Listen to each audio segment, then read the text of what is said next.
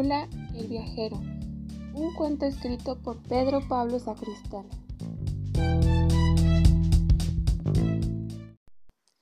Hace muchos, muchos años, un gran señor llamado Bula reconoció en el cielo signos nunca antes vistos. Anunciaban la llegada del más grande de los reyes que el mundo hubiera conocido. Asombrado por tanto poder, el rico señor decidió salir en su búsqueda con la intención de ponerse al servicio de aquel poderoso rey y así ganar un puesto de importancia en el futuro imperio.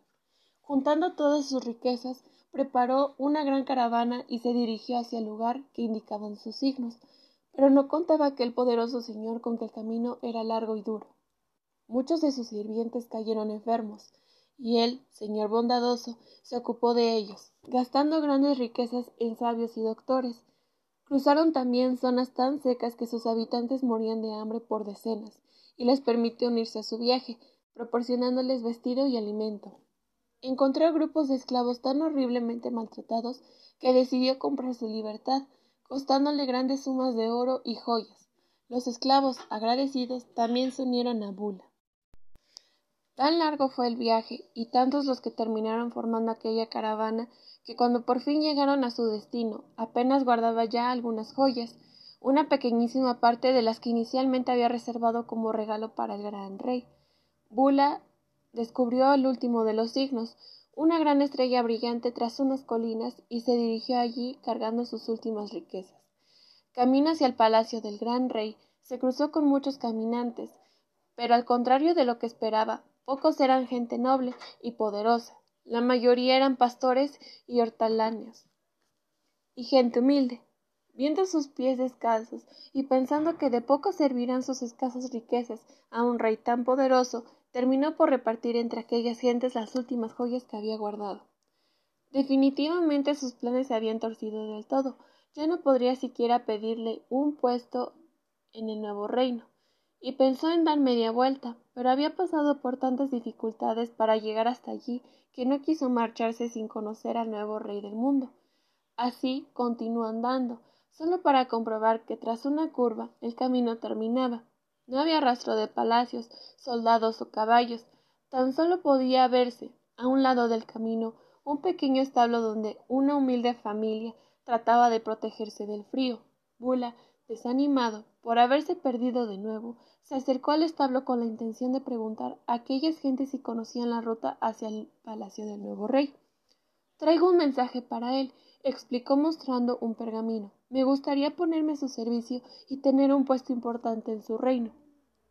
Todos sonrieron al oír aquello, especialmente un bebé recién nacido que posaba en un pesebre.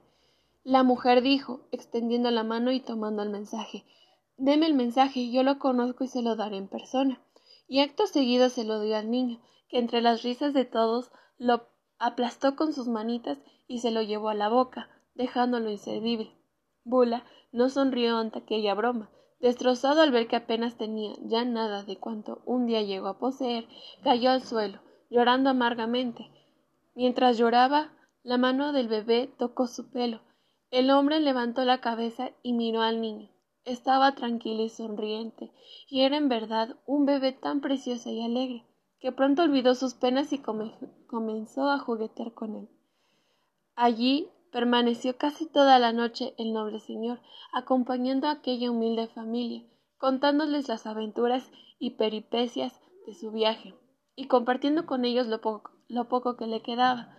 Cuando ya amanecía se dispuso a marchar, saludando a todos y besando al niño. Este, sonriente, como toda la noche, agarró el babeado pergamino y se lo pegó en la cara, haciendo reír a los presentes. Bula tomó el pergamino y lo guardó como recuerdo de aquella agradable familia. Al día siguiente inició el viaje de vuelta a su tierra, y no fue hasta varios días después cuando, recordando la noche en el establo, encontró el pergamino entre sus, entre sus ropas y volvió a abrirlo. Las babas del bebé no habían dejado rastro del mensaje original, pero justo en aquel momento, mientras miraba el vacío papiro, finísimas gotas de agua y de oro llenaron el aire y se fueron posando lentamente en él, y con lágrimas de felicidad rodando por las mejillas, Bulo pudo leer. Recibí tu mensaje, Gracias por tu visita y por los regalos que trajiste de tus tierras para todos los amigos míos que fuiste encontrando por el camino. Te aseguro que ya tienes un gran puesto en mi reino. Posdata. Jesús, Rey de Reyes.